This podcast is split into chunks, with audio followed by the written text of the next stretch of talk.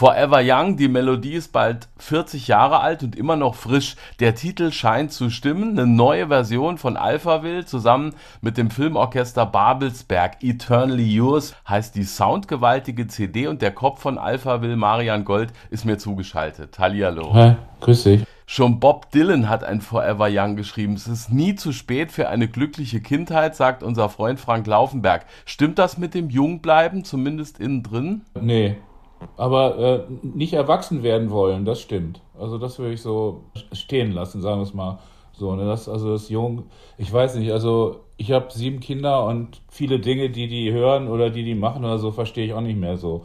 Also mit dem innerlich jung bleiben, äh, du hast, du hast einen bestimmten Sprachcode, einen bestimmten Code, wie du, wie du denkst oder sowas und das ist immer verknüpft mit deiner Herkunft und meiner Ansicht nach gibt es auch nichts Wichtigeres als Herkunft. Das heißt, wenn man irgendwie versucht, jung, immer jung zu bleiben, äh, dann, äh, dann verleugnet man im Prinzip seine Herkunft. Das ist, äh, das kann, das kann nicht gut sein, weil das ist irgendwie der Anker, den man irgendwie in, in sich trägt und also, wo man die Verbindung zu sich selbst hat. Aber dieses nicht erwachsen werden wollen, finde ich, ist ein sehr, sehr wichtiger Aspekt, zu, zumindest für Menschen, die kreativ äh, arbeiten, weil weil das bedeutet, dass du diesen Stil, Spieltrieb und diese, sag mal, Neugierde, dass du die nicht verlierst. Ne? Und das ist, glaube ich, das Entscheidende. Ich glaube, wichtig ist es innen drin. Ich meine, viel Zeit ist vergangen, wenn man das Video damals aus der Formel 1 Zeit sieht und jetzt stehst du hinterm alten Fernseher. Wie nostalgisch stimmt dich die Beschäftigung mit den alten Melodien? Also die sind irgendwie für mich äh, nicht nostalgisch. Das ist einfach, das ist, das ist Alpha-Will-Repertoire und wenn wir zum Beispiel live auftreten oder sowas, dann spielen wir quer, querbeet durch, äh, durch den ganzen äh, Klangkorpus von Alphaville und die Stücke sind alle, stehen alle mehr oder weniger auf einer Ebene. Also wir spielen jedes Stück ja auch nur einmal am Abend. Also es ist nicht so, dass wir zehnmal Forever Young und einmal Eternally Yours spielen oder sowas.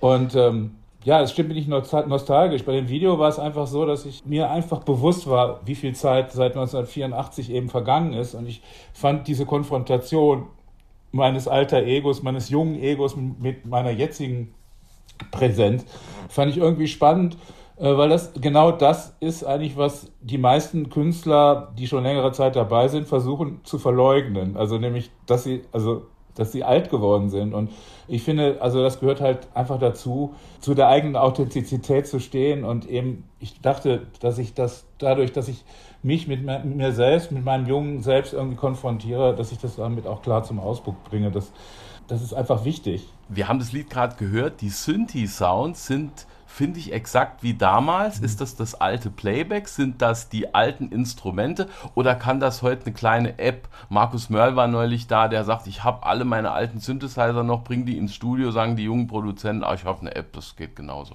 Also äh, da sind eigentlich ähm, bis auf den Sequenzer, also bis auf den Basssequenzer sind da eigentlich keine alten Sounds drauf. Also das sind tatsächlich alles Sachen, die wir mit dem Orchester gemacht haben. Die Drums äh, sind ein Overdub von, von unserem Drummer, die haben wir jetzt neu aufgenommen. Es ist allerdings auch nicht der originale Sound, sondern es ist ein Sound, den wir jetzt für die Version programmiert haben. Die Basssequenz, die damit läuft. Äh, und dieser erste Instrumentalteil, wo diese Orchestral Hits sind oder sowas, das haben wir alles mit dem Orchester gemacht jetzt. Und das klingt halt eben wie ein Orchestral Hit. Also äh, das ist alles komplett inklusive Gesang komplett neu aufgenommen und äh, da haben wir nichts von den alten Sachen, von den originalen Sachen verwendet, sondern das sind alles neue originale Sachen. Deine Stimme hat es auch noch drauf. Ich bin jetzt nicht so fit. Unser ja. Musikchef hat reingehört, hat gesagt, ist die Originaltonart äh, von damals. Ja. Ähm, runtertransponieren musste man also nicht. Äh, doch. Also bei Big in Japan nicht, aber bei Sounds Like a Melody schon. Das ist eine Terz tiefer.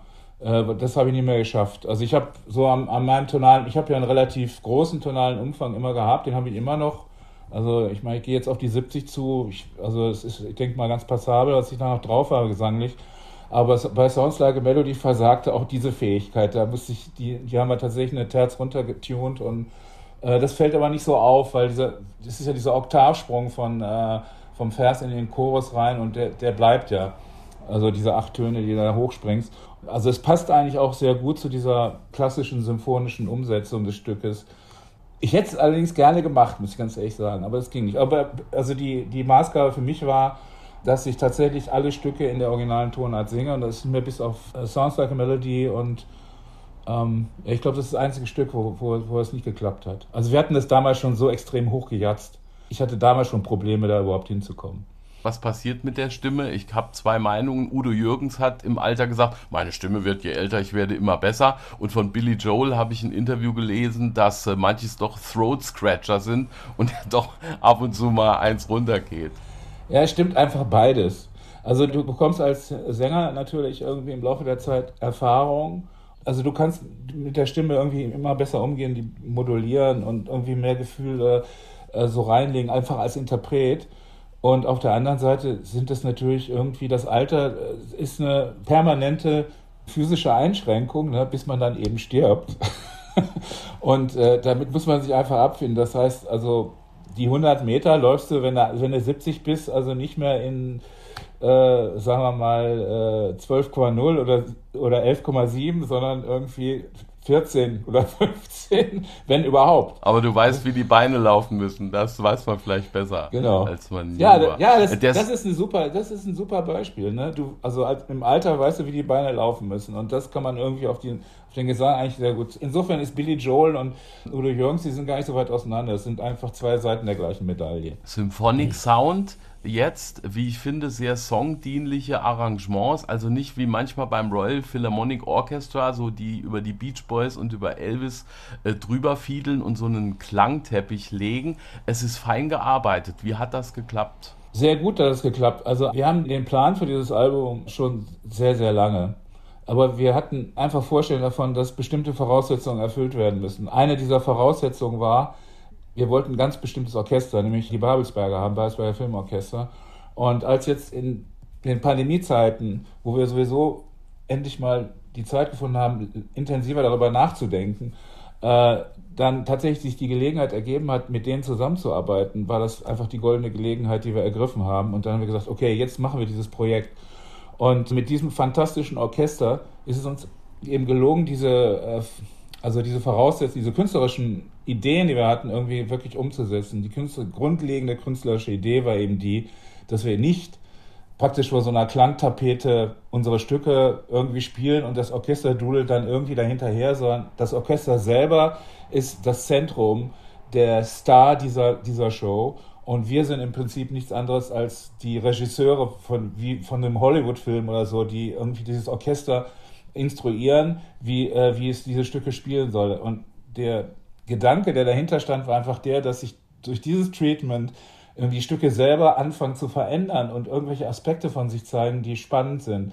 Und genau das ist auch passiert. Und das macht diese, diese Produktion eben auch glaubwürdig, finde ich, weil sonst, also wenn man es einfach nur so nachspielt mit ein paar Geigen im Hintergrund irgendwie, was soll das? Also es ist, äh, es interessiert doch keinen. Also mich jedenfalls nicht. Trotzdem die Wurzeln ja dann äh, doch eine Band, die mit Synthesizern gearbeitet hat. Und wenn ich dann Big in Japan in diesem Bassrock-Edition höre, da ist dann schon noch der, äh, der Dance-Wumms mit dabei. Da sind natürlich irgendwie, da stehen die Synthesizer und äh, die, also wir zusätzlich aufgenommen haben, natürlich wesentlich mehr im Vordergrund.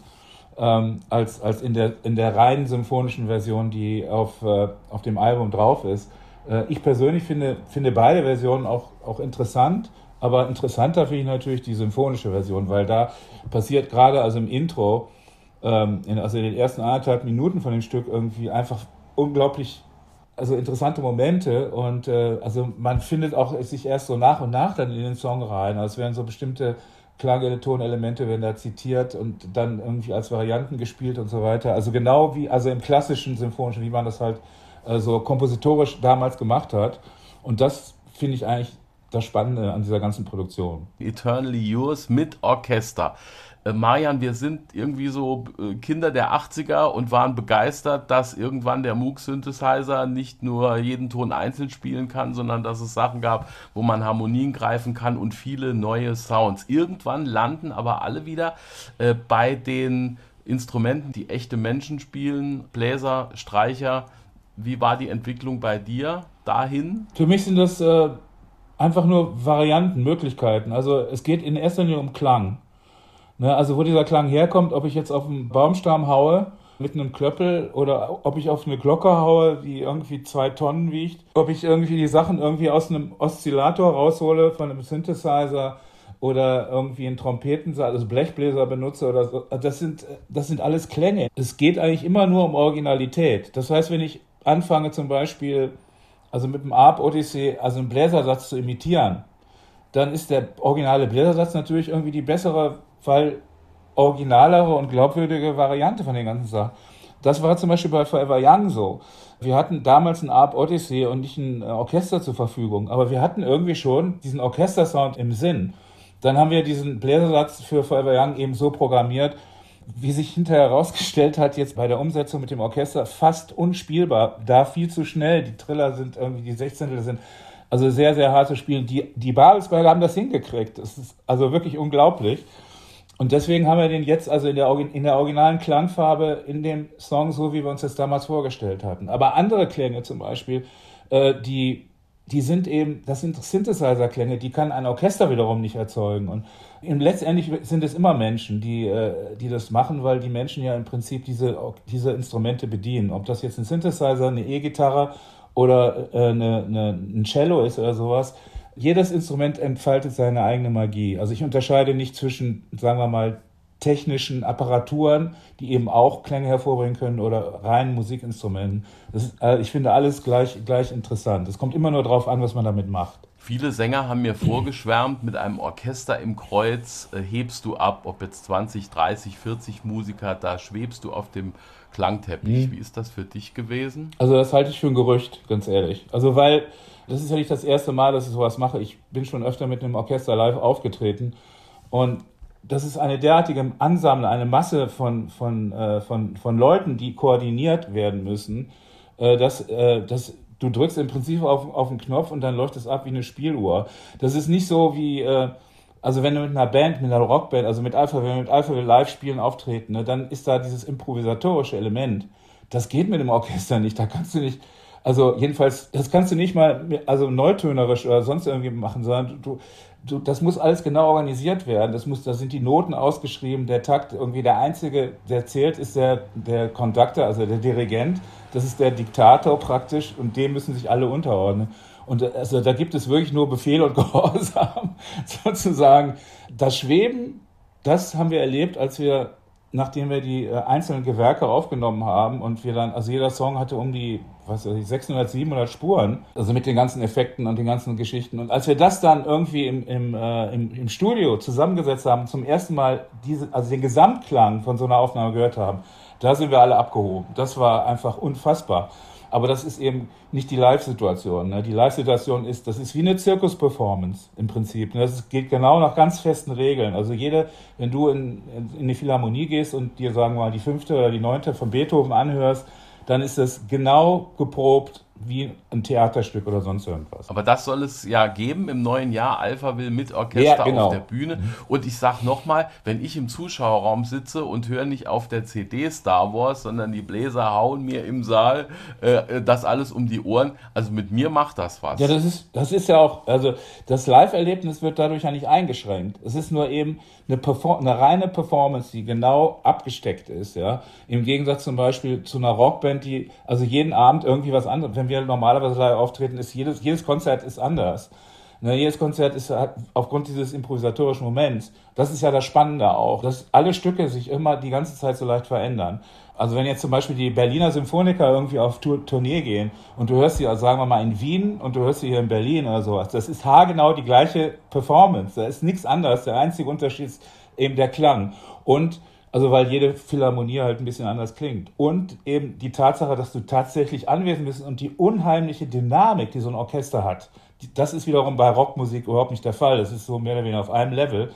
Was symphonische Musik eben ausmacht, ist, sind diese dynamischen Unterschiede. Und das ist, also, das ist natürlich ein ganz umwerfendes Erlebnis. Und das ist eben auch eine Sache, die uns sehr interessiert hat der Klang ist super, aber man kann nicht auf den Schlagzeuger zeigen und sagen, mach mal gerade ein Solo. Ein Bond-Song hast du gecovert, Diamonds Are Forever. Wenn Filmorchester, dann einmal Shirley Bassey. Ich bin ein großer Bewunderer von Shirley Bassey und es ist ein unglaubliches, äh, ein sehr interessantes Gefühl, wenn du einen Song interpretierst, der eigentlich für eine Frau geschrieben ist und äh, der, also der aus der Perspektive einer Frau ist, weil zum Beispiel selbst dieser Song ist eben so aufgebaut textlich, dass es Also das ist irgendwie, da ist so eine Passivität drin. Das ist, äh, ich will jetzt hier irgendwie keine Gender-Diskussion führen, aber es ist eben, also es sind unheimlich viele weibliche Elemente, die mit Passivität zu tun haben, mit Empfangen.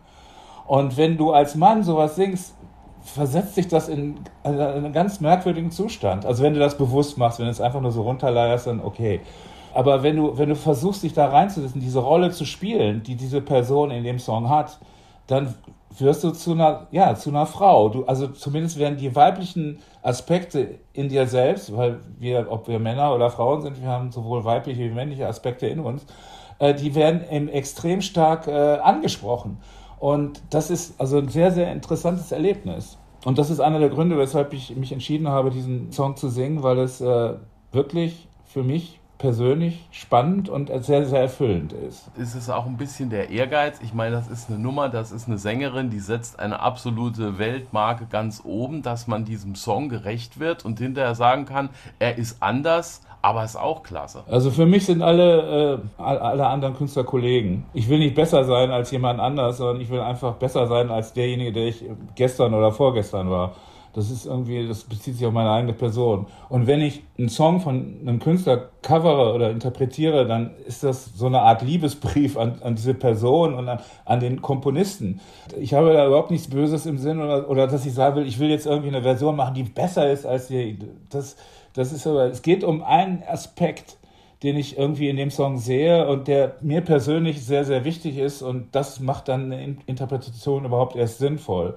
Ne, wenn du irgendwie dem Ganzen nichts hinzuzufügen ist, dann ist es genau das Gleiche. Ne? Also einfach etwas nur nachsingen oder nachspielen ist, finde ich, blöd und äh, eigentlich vollkommen überflüssig. Ist eine Zeitverschwendung. Man muss irgendwie das, also man muss der, der, der Sache irgendeinen besonderen Aspekt abgewinnen und sagen, okay, das ist jetzt irgendwie das, was ich zeigen will, mithilfe dieses, dieses wunderbaren Stückes der, von dieser großartigen Sängerin äh, wer bin ich denn, anfange irgendwie zu sagen, ja, ich versuche jetzt besser zu singen als Shirley Bassey, das wäre vielleicht lächerlich. Ja. Aber cool, cool ist der Gedanke, dass äh, einem das Ding selbst gefällt und auch in dem Fall einem Shirley Bassey gefällt und man will es, ich sage es mal so, das nicht verkacken. Der sollte es vielleicht auch gefallen. So ist es. Ich habe zum Beispiel äh, auch äh, ein Stück von, von David Bowie äh, gecovert, das erste Stück, was ich jemals in meinem Leben von ihm gehört habe, das war Five Years, das erste Stück von Ziggy Stardust von dem Album. Und natürlich wünscht man sich in dem Moment, vielleicht hört er das mal und vielleicht gefällt dem das.